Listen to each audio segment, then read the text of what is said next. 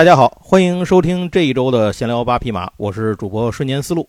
呃，这一周咱们说一点不太一样的新鲜事儿啊。咱们新鲜在哪儿呢？新鲜在杨总没在。呃，这次我们的节目呢，主持人就我一个，但是我请了一位嘉宾。这位嘉宾呢，咱们听友群友里头啊，一定是有朋友认识他。呃，因为咱们之前呢，有朋友是玩这个《三国志》卡牌游戏的，也有朋友玩过《古董局中局》。那我们今天请的这位朋友呢，就是来自这两个游戏的出版方盒中闪电的老傅。老傅做个自我介绍吧。大家好，大家好，我是盒中闪电的傅涛。哎，跟老傅认识也有好多年了。认识他的时候呢，是因为他们做了一个卡牌的 TCG 游戏，叫《三国志》，智力的智。刚出来的时候呢，嗯，在市场上都说这个东西叫《三国杀姐妹篇》，然后后来发现完全没有任何关系。《三国志》是一个呃中国味道非常浓郁的集换式卡牌游戏。其实我那会儿呢，也是一个以玩家的身份去接触的它。后来我做了这个桌游的自媒体这个行业之后，然后又有了更多的了解对这个产品。然后接着在合中闪电的发展过程当中呢，也是从 TCG 卡牌游戏开始，一步一步开始做我们熟悉的桌游产品，比如什么。这个拯救北极熊啊，然后古董局中局啊，然后后来又做了各种各样新鲜的产品和尝试。那今天把老傅请来呢，其实有一个重要的原因，就是因为他们在魔点上推出了一个新的游戏。当然，各位听到这个我们这期节目的时候啊，这个众筹也早就结束了。这个现在如果您要买这个游戏的话，差不多应该搜搜零售产品了，可能。呃，这个游戏叫什么呢？叫《汴京城里找个人儿》。呃，我之所以特别想聊聊这个游戏，是因为我觉得这个游戏很特别，它介于就是它给我的感觉是介于这种解谜书和桌游之间的这么一个产品。嗯，但是在说这个游戏之前，我想还是先跟老傅从呃往根儿上倒倒吧，就是从一开始的时候捋一捋他们的发展的脉络，是怎么从一个正经的卡牌公司沦落为去做这么一个产品的。呃，其实当年。你最早都不是做这个桌游这行业的，对吧？呃，我是毕业以后到了成都武侯祠博物馆，零三年，然后到零五年、零八年期间，然后一直在博物馆工作。呃，武侯祠是一个三国文化的一个博物馆，所以当时正好有机会就去了那儿。去那儿以后呢，一直还是心心念想去做一个呃游戏，嗯。啊，所以说呢，正好就把三国文化和自己喜欢的这个卡牌游戏。啊，结合到了一起，然后想的是，呃，出来创业的时候，以这个两大爱好做结合，去做一个自己喜欢的产品。那那会儿怎么会想到做个 TCG 呢？因为，因为在那个时候，咱们国内流行的卡牌游戏，可能 TCG 都是国外的，像万智牌什么的，是是这种，而且是比较小众的。没有想过去做一个简单的，就一盒用卡牌做盒游戏就完了，而且想去做一个又费功夫、又费时间、还费精力去推广的一个游戏。就是这么很漫长，TCG，当时其实没有想这么多，就做的时候，在九九年，我九九年的时候开始接触卡牌游戏的时候是，其实从游戏王开始的。啊，出出去，没有没有，那个时候正好成都有一个动漫店，然后啊，他那儿有正版的游戏王的漫画，OK，然后呢，同时也有那个游戏王的日语版的卡牌。啊，在我读书的那个期间呢，我有一个室友特别喜欢玩。最开始其实是他带着我玩啊。啊，他带着我玩以后呢，他把我教会了，但我自己从来没买过卡，就你都都是用人家的呗。啊？没有，他最开始因为他要找一个玩，呃，找一个陪玩啊，我明白，然后教会了我。啊，就是他求着你玩对吧？对，没你他玩不了。同时他告诉我一个游戏规则，就是漫画中看到的是获胜的一方要拿别人一张卡，嗯，啊，从他的卡组里选多少张出来，然后我来挑一张，嗯，好，然后从那个时候开始。我就没有输给他过，就你真的拿吗？真的，他真给你是吗？真的了，真的了。就我高中毕业的时候，大概带了三千多张卡回去。我天，就这大哥是为了找个人陪他玩，我觉得也下了血本了。好，然后其实中间有一个特别有意思的地方，就是因为呃九九年的时候，那个时候嗯应该没有盗版，所以说基本上都是原版的都是日文日文版啊。好，对，然后。大家也不太懂规则，游戏主体规则大基本上都明白啊。但是呢，那个卡牌的效果，啊，看不懂日语是吧？对，都得靠猜。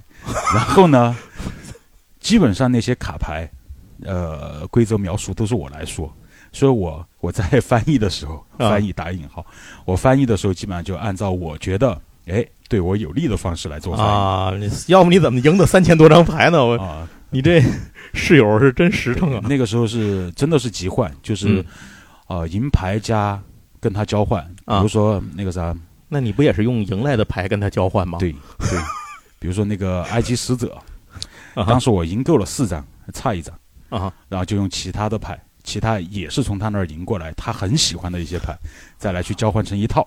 嗯我我真的说你这朋友真太实在了，这个人值得交往啊啊！啊，对，所以可能在这个期间呢，我自己养成了一套啥呢？就是去读规则啊讲规则的习惯。好，然后到了工作以后，我觉得自己最有可能做出的游戏其实是实体游戏，所以我想的是。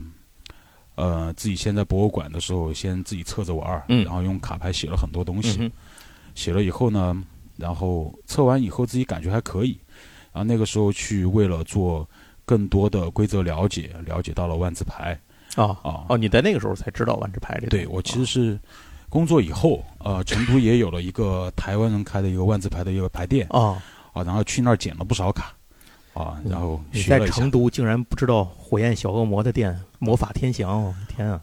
哎，魔法天祥万字牌的中国万字牌的起源店之一啊，呃，在我当时是在川大的对面红瓦寺那儿有一个那个台，湾台湾朋友啊开的一家店嗯啊。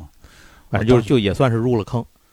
呃，对，但自己其实买的还是比较少，啊。然后更多的是，我觉得我跟他们差距还挺大的。嗯，啊、都是以熟悉规则。我嗯那个时候其实抱着目的去嘛，就感觉你更喜欢去研究这个东西的规则是怎么做的。啊、对对啊。对，看一下它怎么做平衡啊，怎么嗯去做它的费用啊，明白。啊，然后它的战术特点有哪些啊这些。所以说，在自己做三国志之前，接触的比较多的就这两类这两个东西啊，好，然后呃，博物馆的那段工作的那段期间呢，嗯就自己有想过，就是到底是把它以那种叫什么 DVG，嗯，或者是那种套装一盒嗯卡牌出完的那种、那种嗯产品叫什么 LCG？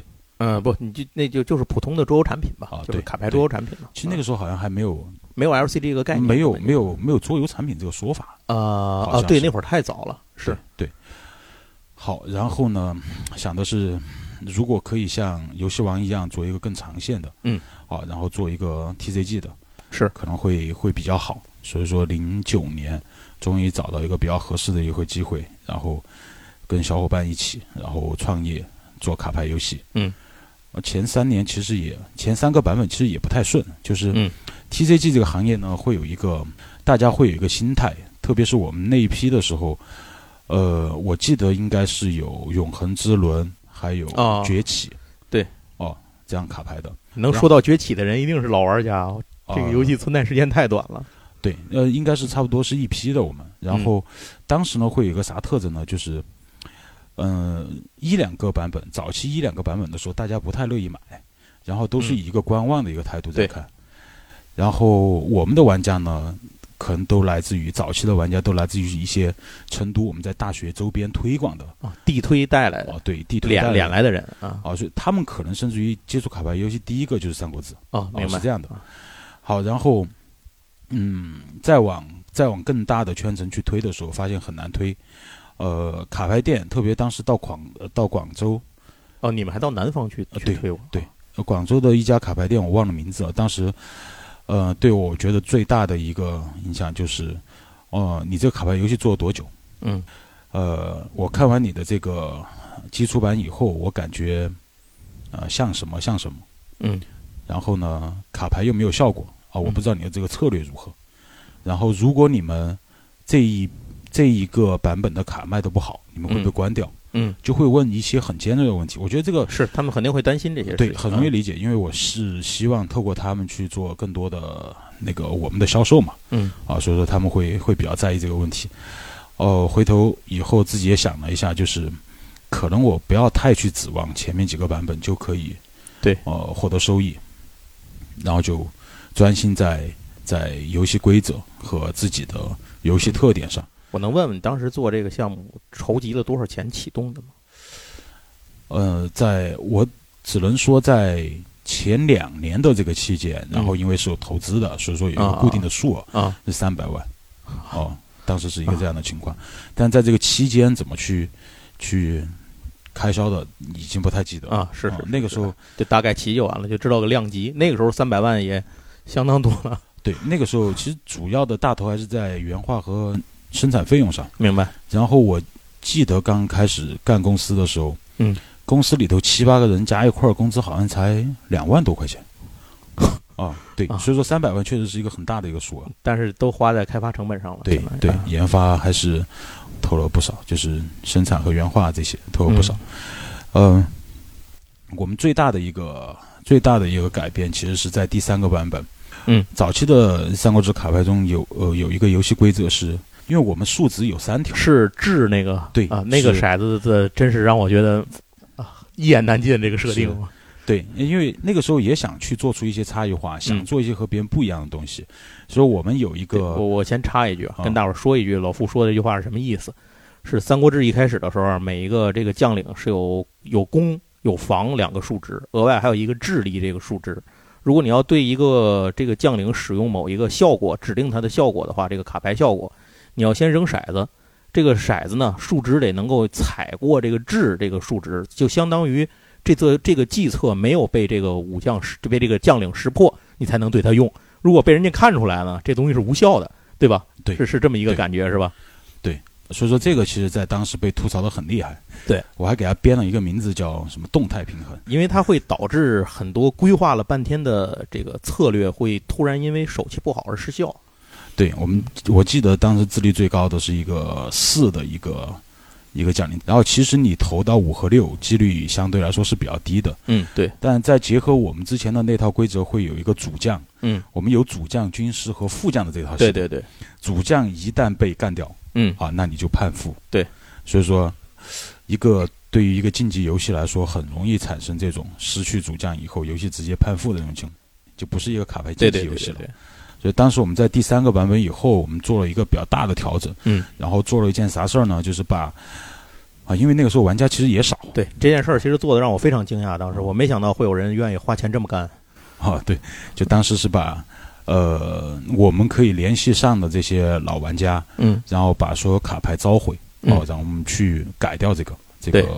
我记得当时你们是重印了所有跟这个智有关的卡牌。对规则有关的，然后把老的卡牌打了个眼儿之后，也一起都还给了老玩家，都送回来了。对，因为老玩家他可能有一些还是比较喜欢收藏嘛。对对对，我我就是把把那个老卡是还给大家的。是，好，然后从那个以后，就我们做完第三个版本以后，其实也得到了一些好评。嗯，然后另外呢，嗯，经销商也觉得我们的这个这个态度可能还行。啊，对我我觉得我刚想说这个，我就主要觉得主要是当时大家通过。这件事情看到了你们作为一个制作方的一个态度，这个是我当时确实没有想到，也是后来我在很多地方节目或者是这个内容涉及到的地方，我提到的一件事儿。愿意认头花钱这么干的厂商，就是他不会轻易的让自己一个产品的生命力就是去就轻易说不干就不干的，至少不会去忽悠大伙儿。其实当时也是吃了一波三国杀的一个红利，嗯，三国杀在那个期间就开了很多桌游吧。嗯啊，对对，然后我们就会觉得，呃，卡牌店如果对我们还存在一些考核期的话，嗯，是不是那个啥，我们到到桌游吧去试一下啊？明白。所以说，其实桌游吧是给我们提供了一个很好的一个体验的一个平台。嗯，但桌游吧的付费方式呢，在那个阶段呢是被三国杀给占据着，就是一张桌子八个人就可以玩啊，然后别人可以收八个人的台费。对对对，你要玩这个只能俩人占一占一张桌子，对吧？我们就只能俩人。然后好在呢，在那个期间，淘宝还不太发达。嗯，啊，然后我们给给各个店家呢，就做那种这种他们的一个供货，然后可以让他们去做卡牌销售。所以基本上我们入驻的那些店，他们都是以销售卡牌来作为他们的呃利润回报。啊，就是他们把那个人头费改成了商品销售费用。对，所以说有一段我们其实大概全国有八十多家。呃，桌游吧在在帮我们在做推广。OK，好，然后其实也是因为这个原因，我们在后期的时候，在游戏设计过程中，我们专门去考虑了一些呃给店家的一些卡牌。嗯，好像是我记得应该是从一四年开始，我们往后的牌，嗯，基本上都会在生产生产的时候去考虑百分之二十的卡牌是放到了店家，就这些卡都是新卡，嗯。它可能是画面不一样的卡，也有可能异画、对呃闪卡之类的这种特殊卡。，对特殊卡我们会放到放到排店，就是嗯。这个是不卖的。明白。啊，然后他们是通过线下比赛，说那个时候我们也做一套线上比赛的一个系统，就相当于是渠道专属卡牌，对渠道啊专属卡，然后以，我觉得这个是相互的嘛，我们嗯也回馈别人，然后对对对，希望帮他拉更多的玩家去去排店里头去消费啊这些，然后嗯，同时也建了什么裁判系统，也搞了国赛，嗯，一直到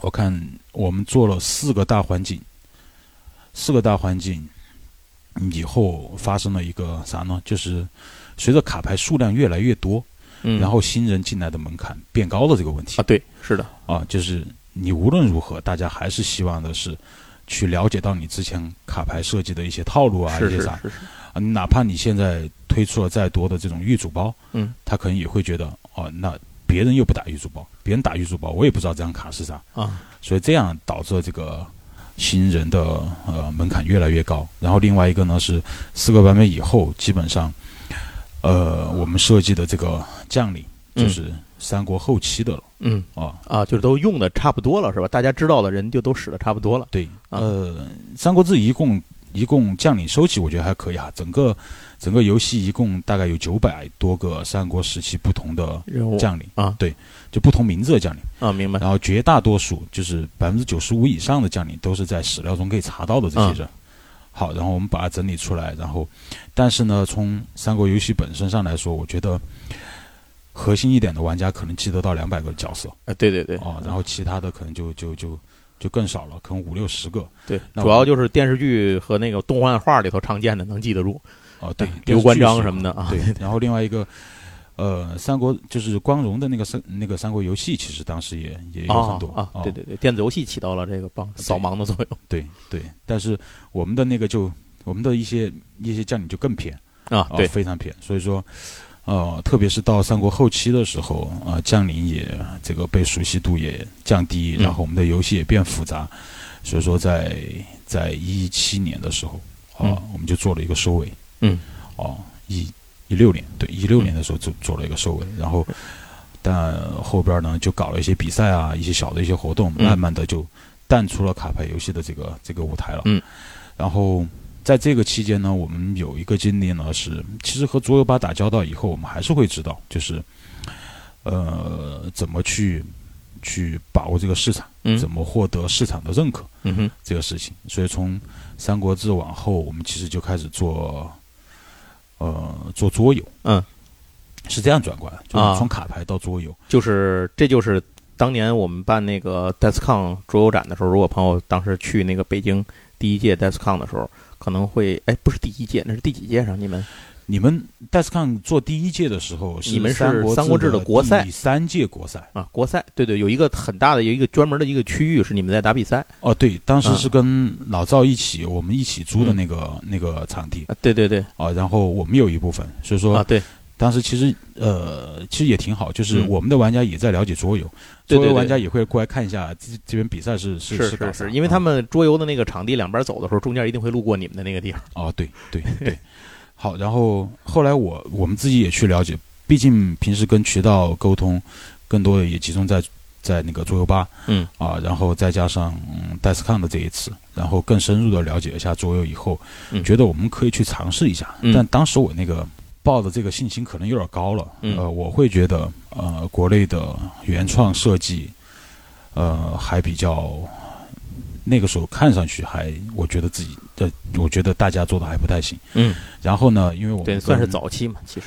啊，对，因为我们跟那个这么多年建立的这个工厂的这些资源，嗯啊，觉得还可以，然后就想的是，我要做一个，嗯，一来就要希望让全球看到嗯啊，中国团队可以做出这样产品的一个作用。嗯所以当时选择做北极熊的时候，第一个是北极熊是一个环保题，材，叫拯救北极熊。啊，拯救北极熊，它是一个合作类的游戏。嗯然后呢，它里头有版图、有卡牌、有模型。对。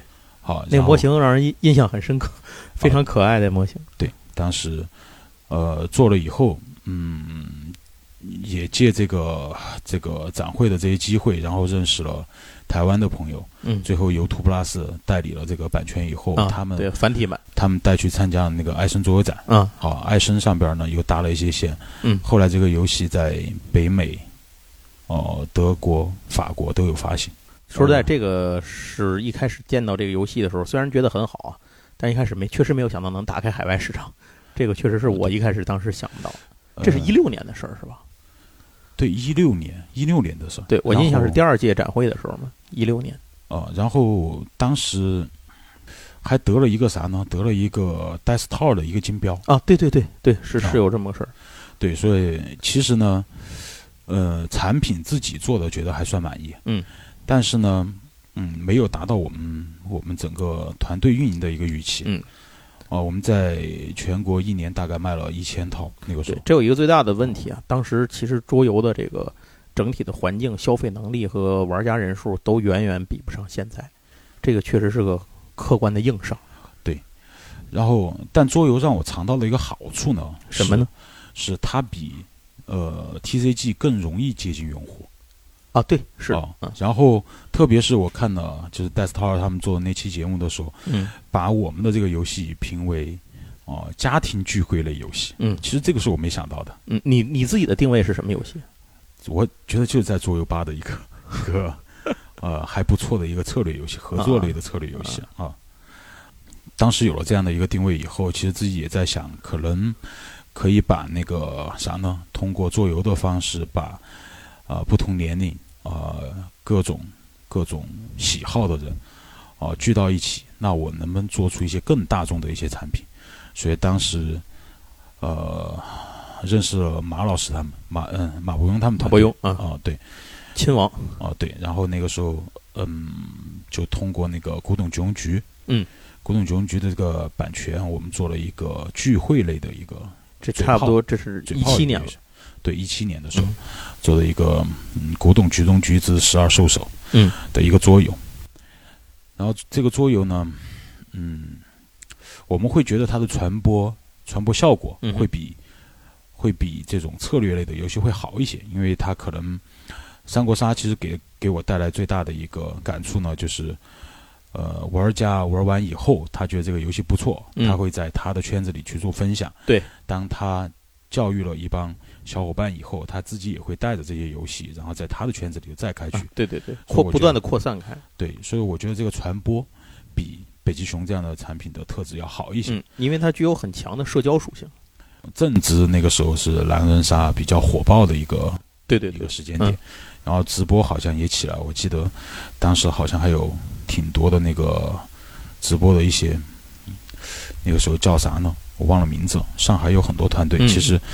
当时也是借这个国动局用局哦，在帮我们去做直去做直播比赛，嗯，啊，宣传效果呢，我觉得还可以。这个游戏也是，呃，我看在一七年当年的时候，可能就卖了有个六千套的样子，嗯，然后同时还拿到了一个叫《天天狼人杀》的一个授权，就是我们给了他一个授权，哦，授权的一个手机游戏版，哦，哦，哦，对，所以说我会觉得他的公司运营本身上来说。我觉得它更容易实现，呃，公司价值的一个创造啊，然后也啊，对设计师端他们也更容易被认可，嗯，然后对我们的这个品牌有更多的玩家玩到，是一个很好类别的一个东西，嗯，啊，这个时候呢，鬼迷心窍，然后遇到了奥秘之家，啊，嗯，奥秘之家在那个期间，这个多说一句，奥秘之家，大伙儿可能。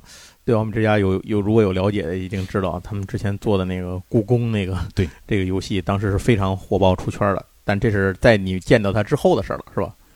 你你跟他们接触之前之后的事儿，这是？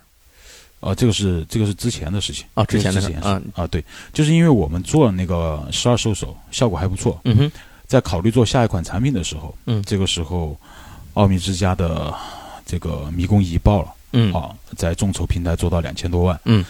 啊，所以说这个当时这游戏太出圈了。对我们正好呢，我们也借着对古董局用局这个 IP 的熟悉，嗯，啊，继续跟马老师合作，然后也开始做了这个古董局用局的解密书。啊，当时做了无尽场，啊啊，对对，无尽堂就误打误撞了进了一个进了解密游戏圈。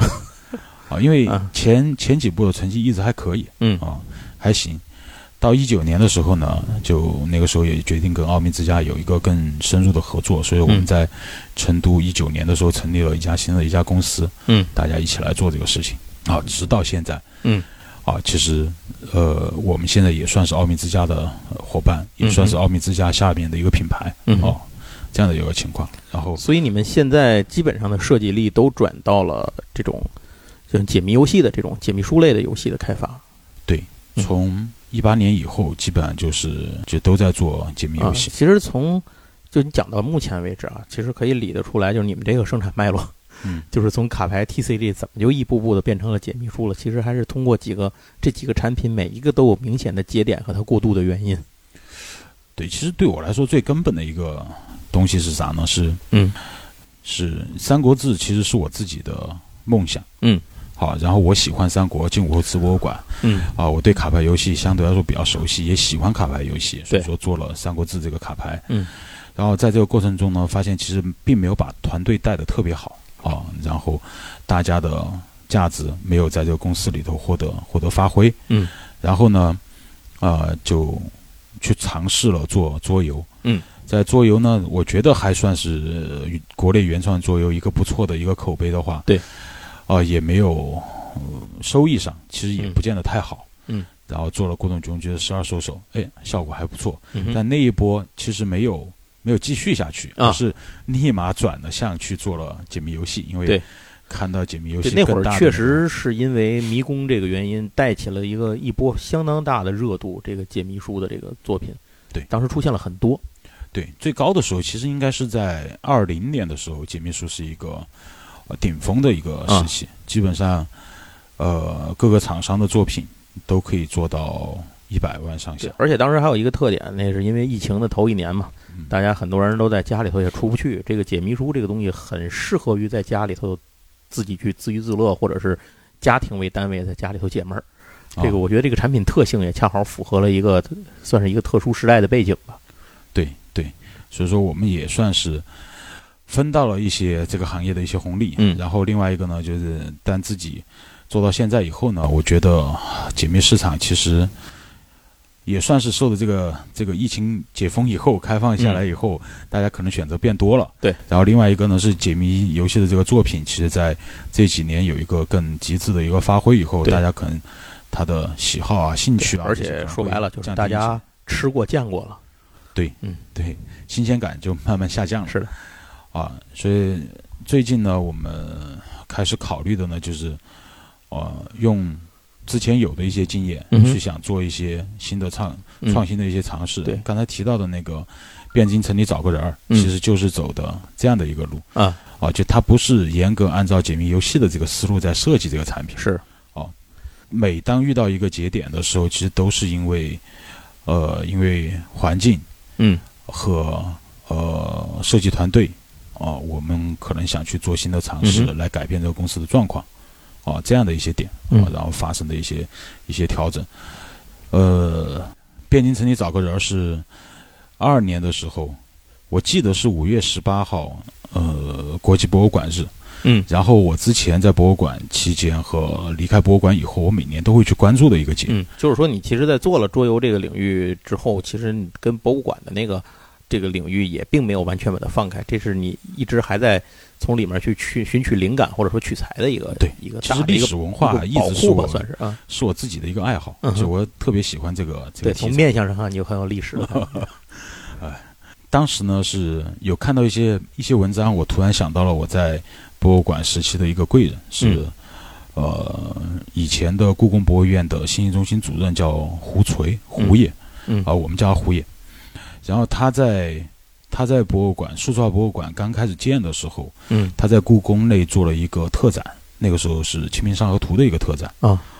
呃，故宫的文物因为数量太多，对啊，它基本上七年才会轮到一次啊，对对。然后正好那个时期，胡爷做了一个《清明上河图》的一个特展，嗯、然后其中，嗯，他是把那个啥，把《清明上河图》做到了一个很长的一个电子互动屏上啊，然后每一个小人都可以动的。啊，知道。好，嗯、然后呢，呃，他和他和观众之间的那个那个交互呢，就是你去点那个小人儿啊，他会给你说一段话，就是《清明上河图》上所有的小人都有这种交互设计。对对，当然我自己没有看到这个这个特展，然后呢，我身边有一些朋友有跟我聊到过这个这个事情，胡爷也告诉我这个事情。当时在二二年上半年，我在规划产品的时候，我突然对这个事情有了印象，然后就在想，嗯，一张被大众熟悉的中国名画，嗯，然后如果它可以，就是我们以玩家的方式跟这张名画来发生互动的话，啊，明白，其实是一个非常有意思的一个事情。第一个《清明上河图》，大家知道这个名字，那里头的这些人在做什么？对，很想去了解它。对，所以说由着这个东西来想呢，啊，我就去查一些资料，发现，哎，这个北宋名画主要讲的是呢，是是市井生活，是京城内市井生活的一这么一段话。那生活的东西，我就觉得更有意思。一群人待那儿聊天，各种表情，嗯，那肯定就有故事。是。就那我们怎么把故事和游戏的东西结合在一起？哎，这个时候就有了一个，我人们化身为一个，呃，北宋的一个小吏，嗯，啊，游走在这个汴河间，嗯，哦，然后和这些市民对话，就是人在画中走嘛，对，然后来套信息，其实也是 信息，也是胡爷的那个那个呃当时的那个灵感。啊灵感，嗯，对，就是怎么跟这些人有更多的交互，OK，所以说想的是，哎，我做一个。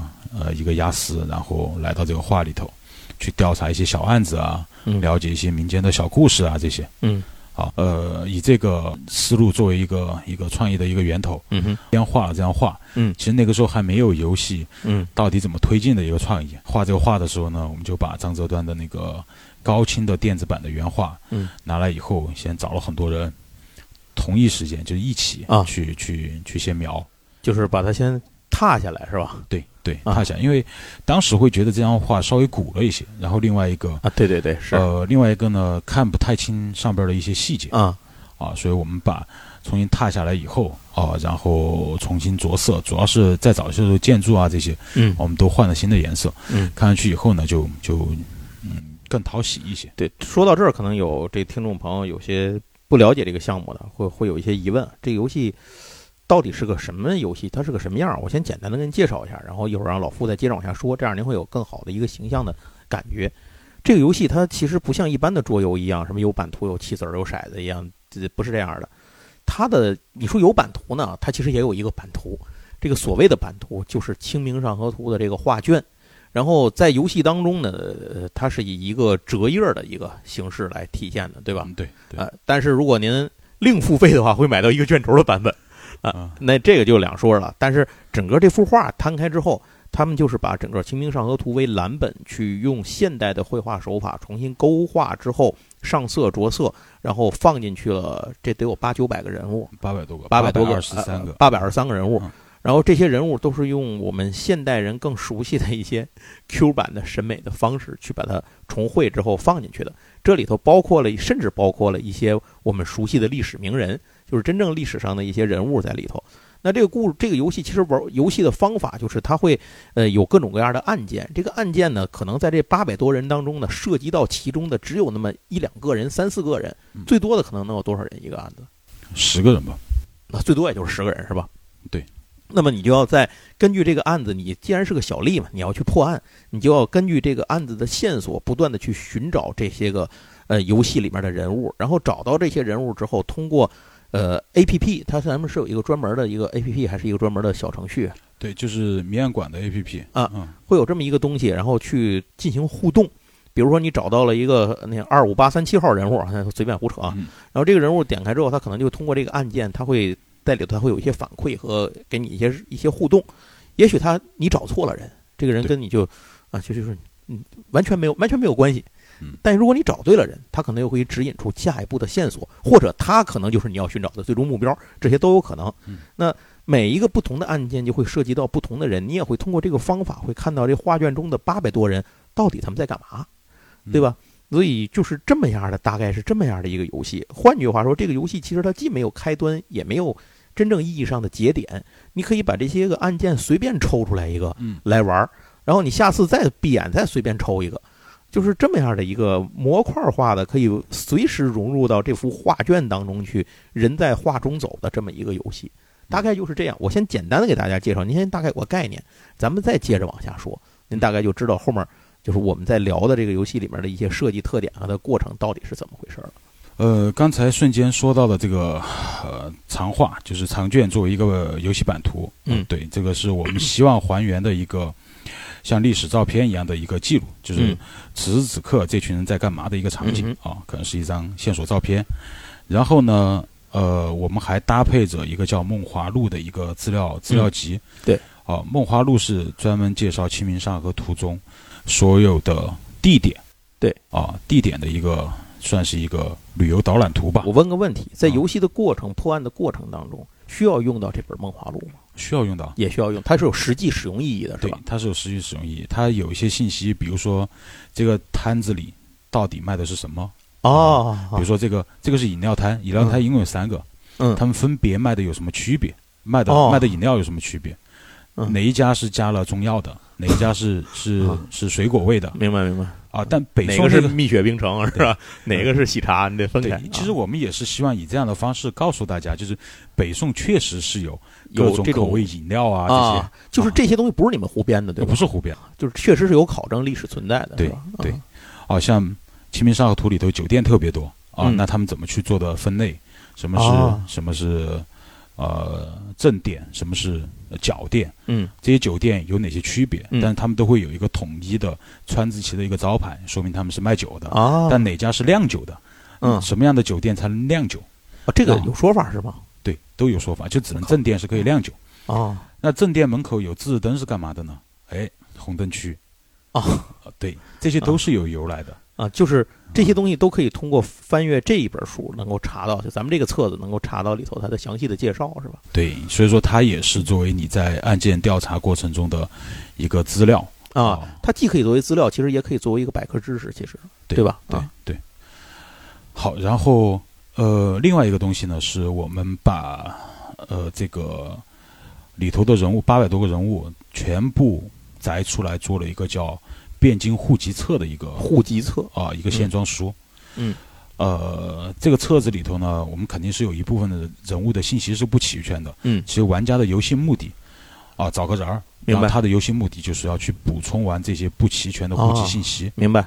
啊，是这样的。户籍册里头呢，会对每一个人的啊名字啊，他的户籍号，他的那个年龄、性别，他的简介，嗯，啊，做一个介绍。嗯然后最有意思的呢是。我们在下边户籍册下边每一个人都给他加了一条画中音，啊，就是他的台词。对，嗯，呃，台那个画中音的意思呢，是它对应的是在《清明上河图》中，嗯，此时此刻他正在聊什么东西。啊啊，我明白。如果这是个电子版，比如说咱那个电子画卷的话，就是你戳到那小人身上，他就会说出这句话来，是这个意思吧？啊，对对对。啊，所以说。其实通过这个户籍册呢，户籍册可能是太有意思了，是信息里头最多的一个嗯。一个部分。嗯。哦，然后你要调查是谁和谁有关系，啊，他俩职业一样。嗯。啊，然后呃他他的话中音提到了谁。哦，我明白。啊，对，以这样的东西以很碎片化的，其实是线索。线索对，好，所以说呃在这个游戏配件中，除了长卷以外，还有梦花录，嗯，还有个户籍册。嗯，然后另外一个呢，就是我们要调查的二十个，就是一共二十个案子。嗯啊，其实我是感觉，只要你精力足够的话，这个里头能加入无限多的案子。其实我们就因为从开发早期的时候，嗯，呃，我可能对对这个事情过于乐观，然后觉得它是一个嗯没有往游戏的这个思路去考虑。嗯。更多的是想去讲一些有趣的冷知识，北宋的冷知识，有趣的小故事，这样的一个点在考虑的时候，结果在做的时候，其实才发现，它其实它的体量非常非常非常大。是，但做完以后呢，你做完这个背景以后呢，你又会觉得，它其实可以再往里头加的这种游戏化的东西也非常多，扩展空间特别大。毕竟是一座城啊。对对啊。从这个游戏设计的这个过程说，呃，我觉得还是一个非常有趣的一个过程。大家都在这段时间疯狂的都在了解一些那些有趣的北宋文化啊，这些有什么冷知识啊，什么咱们不知道的这些，最后就真相当于这个游戏其实说下来真就是个小百科。对，是个小百科。嗯，但基本上我们是把这个年代定到了一零八零年作为一个中间线，嗯，前后二十年啊，就是它不是一个一个确切的准年数，它是一个区间段儿，是吧？对，四十年的区间段。对，在这个区间段儿，你可能遇到的一些名人啊这些，所以像李清照什么的这样的名人会在里头登场。李清照，包括最近有一个那个梅沙的那个，哦，后来好像取消掉了。其实，呃，比如说我们在查这个李清照的时候，会发现他有一个特别有意思的一个。事情是李清照的妹妹，嗯，的老公，嗯，应该应该叫啥呢？妹妹的老公叫啥？妹夫，妹夫哦，对，妹夫，秦桧，啊，是吗？对，哦，这我这我还真不知道。对，就是我我我们会去做每一个案子的时候，我们会有一个要求，就是怎么把这些啊有趣的小知识串到一起。嗯，然后李清照，我们大多数啊读书的时候都学过他的一些词啊这些。对对对。但你知道李清照是一个很厉害的一个赌神吗？不知道。李清照那个时候他还写了什么？写了打马经，就相当于现在的麻将秘籍啊？是吗？对，这样的东西。所以说，呃，把这些东西你组织到一起以后，然后编成了这个这个你的案子啊小故事以后，其实我们是希望玩家可以更轻松的去游戏化的方式去了解这些历史啊。这个就留给大家自己在玩的时候一点点发现吧。而且我估计。这你把整个案子把二十个案子都玩下来，可能慢慢的能发现里头的一些这种，算是彩蛋也好，算是冷知识也好吧。哦，对，我们也会有一个成就系统，然后每个案子它可能还会有一些小的一些分支啊，然后案子还能再分支。对，这个我们当时做的时候，可能就是会给玩家一个决策，你在哪个节点，你觉得你它是一个推理游戏啊。呃，它不是一个解谜游戏，它会有一个具体的一个答案的这种这种玩法。嗯，所以说你觉得你可以破案的时候，嗯啊，呃，你就提交就可以啊。所以说有些时候它不同的提交的时间节点和触发的结局啊啊，你可以获得不同的成就。明白。这样的话也鼓励玩家进一步的去去了解。虽然一个案子里头可能牵扯的是线索人是十个，但是呢，你可以去调查的对象。也有很多。啊，对对，你也很难准确的一调查就是你要要的那个人嘛。啊，对，这个有相无关人员被调查，这是很正常的一件事儿啊，对，所以这个游戏呢，相对来说是比较开放的一个一个游戏，然后听起来真的很有意思。从游戏的那个进程上呢，我们也是给到玩家这种非线性的这种游戏设计。我一开始刚看见这个游戏，你刚给我展示的时候，我一开始想的太简单了。我以为就是你有一两句线索，比如说这个人穿着什么衣服干什么呢？然后是男是女怎么回事？你把他找出来，哎，一查是这个人就完了，就这么简单。后来我发现完全不是这么简单的事儿，这个太表层了。你说那个叫找你妹？对对对对对。后来我发现这个太表层了，这其实是一个。你根据一个案件，你会不停的深入下去。这里面的这八百多个人物，随便拽出来一个，就会跟你互动。然后他又有可能牵出下一个线索，也有可能跟你完全无关，然后你需要你去作为一个假线索，让你你要把它排除掉，等等等等，就是有有各种各样的事儿。你还会碰上各种历史名人，还会跟你去互动。就是然后还有还有可能你在这个在这个里头，就是能够见到这种叫什么呢？叫当时的这种世间百态的这种状况。我觉得这个。完全出乎最早你给我展示这个产品时我的预料。我原来真的最早以为就是一个那么简单的，给个目标去把这人找出来就就算完了的这么一个东西呢。那你们在做这个过程的时候，遇到过最大的困难是什么？就是我觉得这事儿想要从最终的一个想法变成最后的这个产品，这中间要经历的事儿还蛮多的。早期的时候更多是我在带这个游戏内容的设计，会遇到一些问题呢。就是毕竟我年纪在整个团队中是偏大一点的，嗯。然后呢，策划呢都是可能九零后、九五后的这些啊小一点的小朋友，他们在做设计的时候，我们会发现有一些知识点的这种兴趣，大家大家聚焦不到一起啊。我明白，就是喜好的东西关注点不一样，是吧？啊，对他们可能会觉得比较知名的人、知名的一些事件可能会更有趣一些。嗯，但我会觉得呢，一些生活化的东西说不定也是有趣的。嗯，啊，比如说。呃，北宋时期有一个东西叫拉猫器，是这是什么玩意儿？就是你家有一只小猫，我想获得它，嗯，我得有一个凭证啊，然后你得交给我一个凭证，证明就是买猫，你把这个猫过继给我了，就有点类似于娶亲的那个。不是北北宋的对于猫的这个养猫这事儿这么正经吗？对啊，对啊，这个是有史料，是有文物的。啊，我操，我真不知道。对，就是他这猫不是随便养，他应该是对这个猫的凭证的这个事情。嗯，这家呃，就这只猫是不是你的？他或者说这可能是那种比较好的猫，有名贵人家的，不是说那个老百姓随便养只野猫，那可能在北宋时期，我觉得也可能不是特别，嗯，特别名贵吧，就只是大家把它当成一个家庭成员，以这种人的这种姿态在向你纳妾一样。这有点像咱们养狗狗证是吧？可能吧，但是我觉得它可能比狗证要高级一些，要高级一些啊。他真的把它当做家庭一个重要的一个一个成员的，对这个意思来来证明你家里，我我把你从那儿接过来了，你是我这家的人了。对。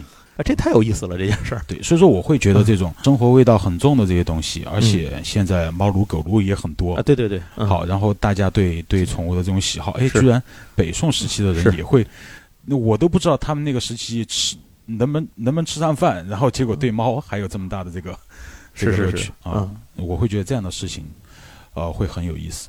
但是呢，在创作这个过程中呢，可能就会和策划有一些有一些争论，啊就是大家的觉得这个人家觉得这个。可能年轻人觉得这个没没什么意思，这不是个关注点，是吧？对，对他们可能哎，他们更希望你里头出现了一个梁山好汉啊啊！对对对对 对，我跟你说实话，那我觉得我可能还是比较年轻吧。啊，对，我觉得这些东西都可以有，因为你毕竟二十多个案子嘛，然后这些都是由小故事构成的，所以说确实我年纪大一些，可能对生活的东西更向往。嗯啊，然后你们对那些啥打打杀杀的东西会向往一些。嗯，喜好不一样了。嗯哼，啊，嗯，讲出来以后，每个人我觉得，诶，希望的是让他觉得有一些惊喜。嗯，听到的是一些不一样的东西。比如说，我到博物馆里头，我最喜欢的一个感受是啥呢？不是讲解员正儿八经的给你讲一些讲解词的一些东西。那是。哦，特别是。我特别喜欢听野史的东西。啊，对对对对对。啊，这样的东西我会脱鞋上炕、骑马打仗、怪力乱神，我更容易记住记住他这个知识的这里头这个信息点，对吧？对，好，然后呢，我也很乐意去给别人分享这样的这样的东西，比如说在五河词里头，哎，这个名良千古的名字，嗯。为啥多了一横啊？就我会去讲这些东西，但是我不会去讲那个啥关羽怎么样，刘备怎么？为啥？你看这个文臣武将郎里头，为啥赵云坐在文臣郎，而不是坐在武将郎？嗯，就这些有意思的点，我明白。更容易被分享是，当时在设计的时候，就希望多去找一些大家觉得意想不到的一些信息啊，好玩有趣的一些信息啊。当然，你期待的那个水浒人物里头也是有的，也是会有的啊。好 好好，这个你这是设计上的困难，嗯，因为它要呈现出来，它既不是一个传统的解密书，也不是一个传统的桌游，嗯，因为我看到你那东西，比如你要把它拆解成。有介绍人物了，介绍里头的这个什么建筑的功能的，什么介绍这个展示展示画卷的，等等等等各种这些，还有你要有那个就是案卷宗的那个案子的那个卷宗是吧？你拿那些东西，就是你当时在设计这些个产品化的时候，有什么有什么有意思的地方吗？或者说有遇到什么一一开始没想到，后来你在产品呈现出来之后，你觉得这个点子非常好的地方吗？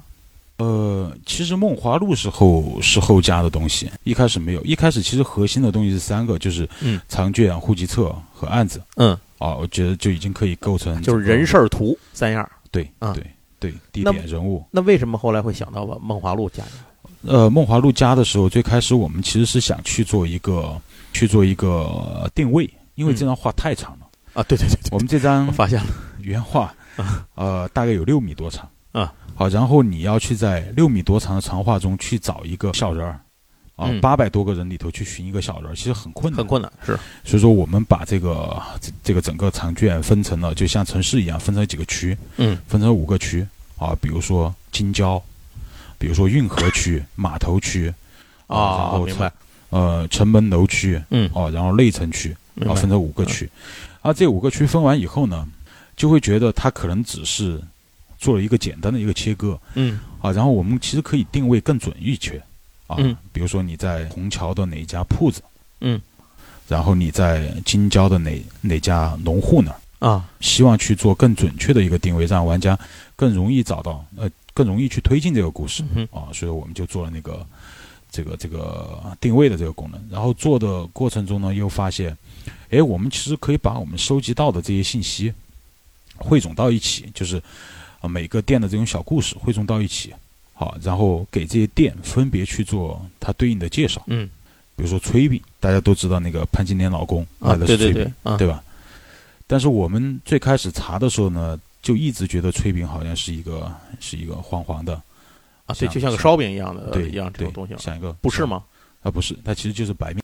哦，炊饼是白面馒头。哦，所以我们去做这些点的时候，哎，我们觉得可以把这些这些店铺做得更生动一些。嗯，我们让他们知道，呃，这些店到底是因为你要你要画图，那别人在查询的这个过程中，也可以借助这个图加深对这个文化的这个认这个这个认识啊。所以说就就重新做那个那个梦华录的这个这个部分，感觉工作量很大。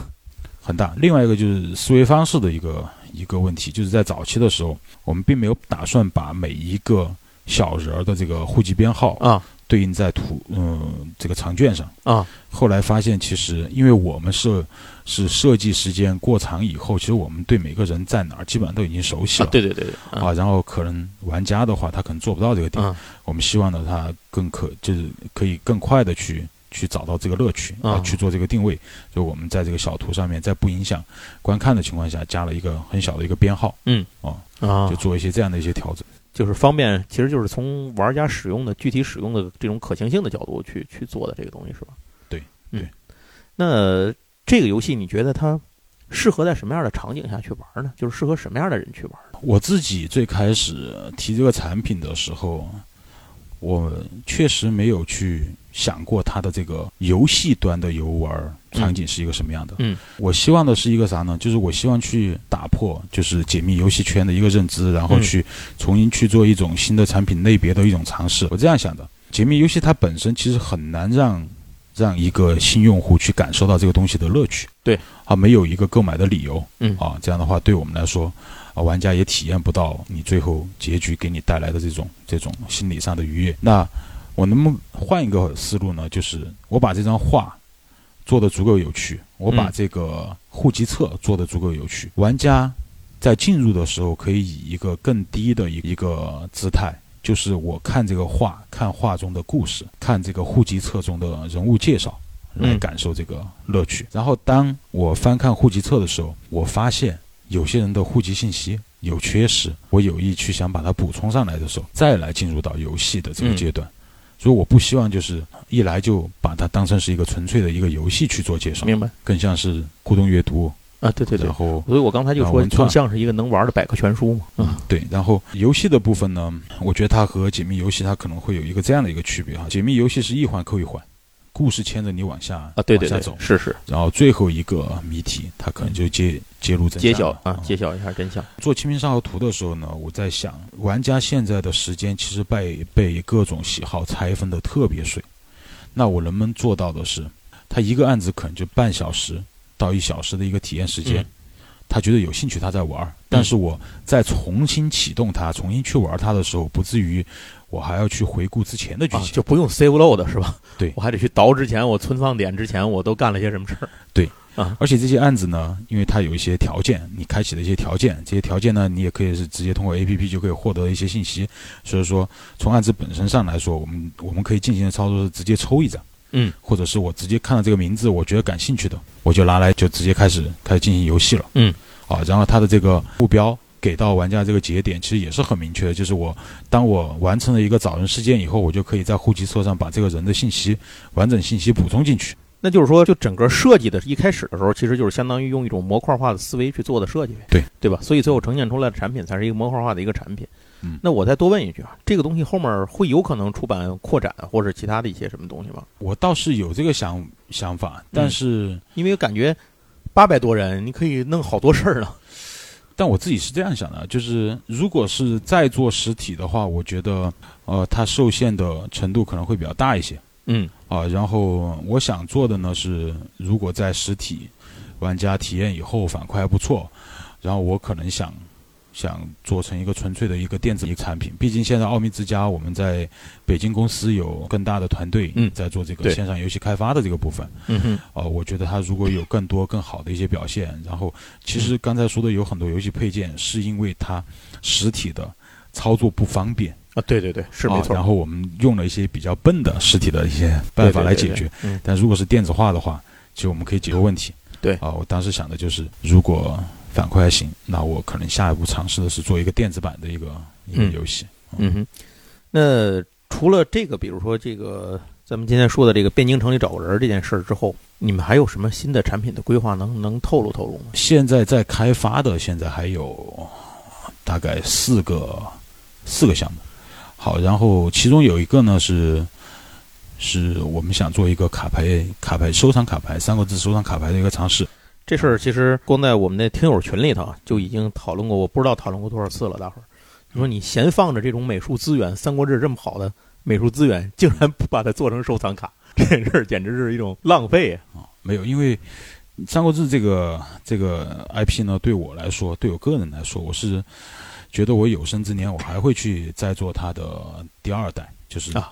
我觉得一其实自己还是有一些没有完成的。你还想再次重启这个项目啊？对，我刚才其实，在交流这个过程中，我有提到过一句，就是一更多的是我的梦想，梦想，大家来配合我去完成这个梦想。嗯，但是他在商业上其实不太成功。嗯嗯。然后呢，呃，当我已经花了八年的时间去做了一以后，嗯，呃，我觉得我做二一定会比他。比之前的版本做得更好，但是呢，在这个期间，我也要去反过来考虑跟着我的这帮小伙伴，让他们有一个更好的一个平台，嗯，把他们带得更好以后，我希望有更多的余力来考虑这个《三国志二》的这个产品。所以当时在做在做《三国志》收藏卡的时候，还是有一些有一些疑虑，我担心玩家会觉得我炒冷饭的这种，嗯，这种情况，所以不太想不太想去弄。啊，后来呢，有一些伙伴在跟我说，你把它当成是一个。啥呢？你换一些卡嘛，你换一些原画嘛，所以我们也找之前的画师，嗯，啊，替换了一些画，啊，然后你做一下这个收藏卡的尝试，啊，不见得是老的这些玩家会，对对对会感兴趣呢，他可能还有更多的新人，因为现在没有看到现在收藏卡其实是一个非常大的新兴市场，尤其是在疫情的最后这一两年里头啊，咱们这个就是二二年收藏卡的东西这一项东西发展的很快，大伙儿要有兴趣的话，可以听听我们以前的节目，我们专门讲过。这个存卡的玩卡的这件事儿，就是收藏卡这种东西，它从无论从工艺上还是从品种上，都在极大的丰富，所以有诞生了很多之前没有接触过这个领域的玩家，所以我觉得这一部分人可能会也会成为这种新的产品形式的这个接受者。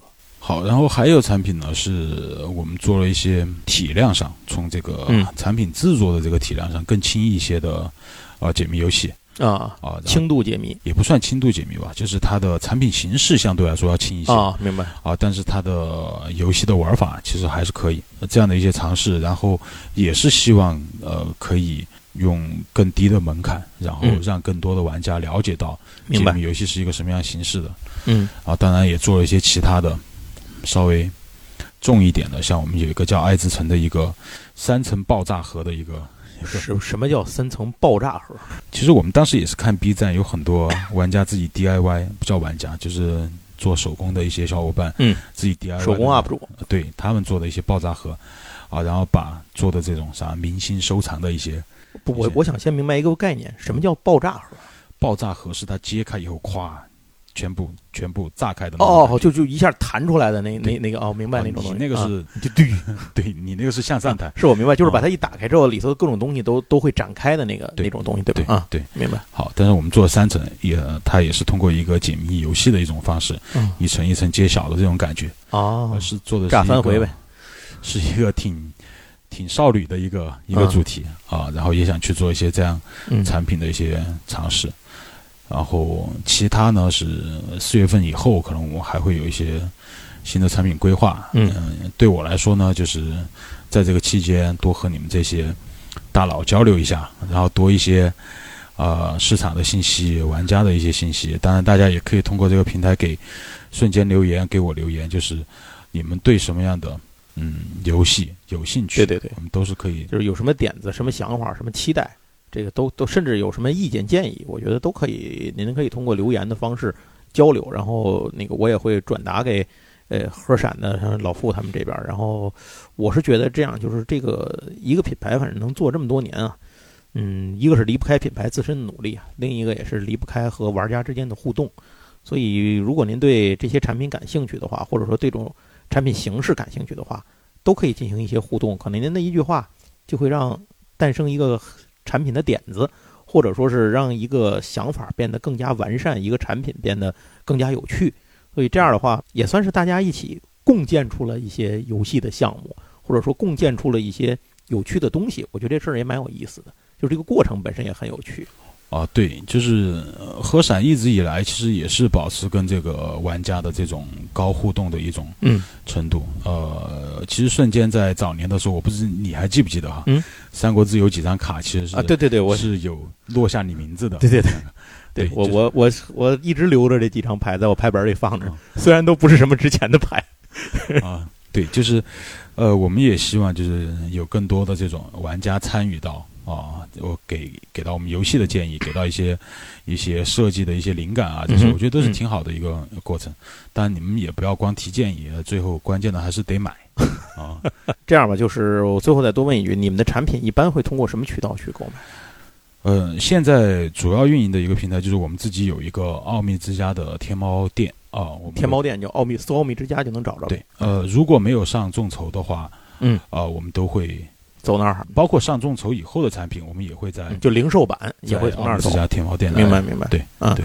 另一个就是您多关注一下像魔点什么的这种众筹平台，您多听我们节目就行了。反正有就多告诉大伙儿了，您就多听。那今天反正聊了这也一个多小时了，非常感谢老傅，这也是你最后剪一剪，可能也就没有一个小时啊。不会，我可以说点废话，塞个歌吧，时间再填回来。啊，你太低估我们的节目的这个下限了。那我们。